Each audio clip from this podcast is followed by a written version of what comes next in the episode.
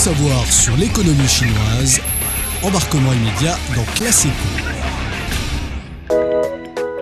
Les investisseurs étrangers peuvent désormais faire des affaires dans le secteur manufacturier en Chine sans contrainte, car le pays a annoncé récemment la fin de toutes les restrictions d'accès des investissements étrangers dans ce secteur. Cette levée complète de restrictions va-t-elle impacter le secteur manufacturier chinois? On en parle aujourd'hui.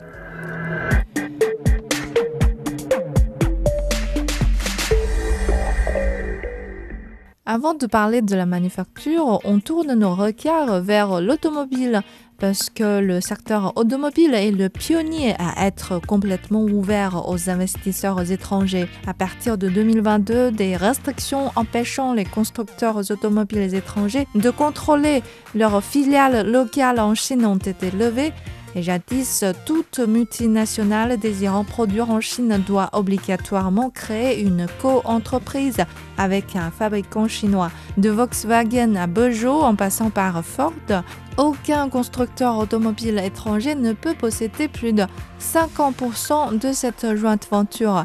Cette limite a été supprimée à partir de 2022 la fin des restrictions dans le secteur automobile pourrait-elle donner des marges accrues aux constructeurs étrangers au détriment de l'industrie automobile locale? Pas vraiment. Selon Zhao Fuquan, directeur de l'Institut de recherche sur la stratégie automobile de l'Université de Tsinghua. Cette levée de restrictions rend le marché plus libre et plus concurrentiel. Mais ces dernières années, la Chine a beaucoup développé en matière de recherche et de fabrication automobile. Elle a réuni beaucoup d'expériences dans la gestion de la chaîne d'approvisionnement et formé de nombreux talents. On a vu naître plusieurs marques nationales de très bonne qualité, en particulier des véhicules électriques, intelligents et connectés. Je pense que nos entreprises ont tous une idée objective sur cette mesure. Donc si j'emprunte un mot à la mode en Chine, l'ouverture du marché automobile produit un effet du poisson-chat, comme les pêcheurs norvégiens qui mettent un poisson-chat dans le réservoir pour garder leurs sartines vivantes. La venue d'un compétiteur puissant sur le marché motive tout le monde, y compris les faibles, à mieux performer. On a vu le succès grandissant des voitures électriques chinoises.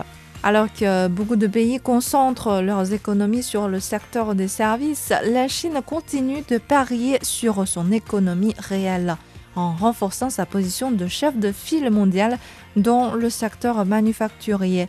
La valeur ajoutée de l'industrie manufacturière représente presque 30% du montant total mondial et l'échelle de son industrie manufacturière s'est classée au premier rang mondial pour la 13e année consécutive selon les statistiques officielles du ministère de l'Industrie et des technologies de l'information. Cependant, la Chine a du soif pour passer du statut de grand fabricant à celui de formidable fabricant. Pour y arriver, elle a besoin de ressources internationales, en particulier à un moment où les États-Unis tentent continuellement de resserrer les restrictions pour limiter leurs investissements dans l'industrie manufacturière de pointe en Chine. Pour attirer les capacités de fabrication de pointe du monde entier, un bon environnement commercial et un élargissement de l'ouverture sont indispensables.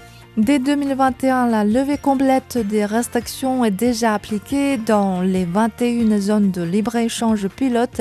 L'accès au marché manufacturier y est totalement libre pour les investisseurs étrangers deux ans d'expérience donnent lieu enfin à cette restriction totale.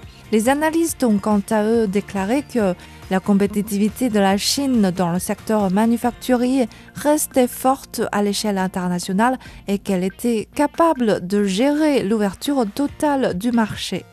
Selon les derniers chiffres du ministère du Commerce, le secteur manufacturier a utilisé plus de 260 milliards de yuan l'équivalent de 26 milliards de dollars de capitaux étrangers au cours des 9 premiers mois de cette année, soit une augmentation de 2,4% en glissement annuel. Parmi ces investissements, les capitaux étrangers dans les industries de haute technologie ont augmenté de plus de 12%. Voilà, c'est la fin de cette émission. Merci de l'avoir suivi. À la prochaine.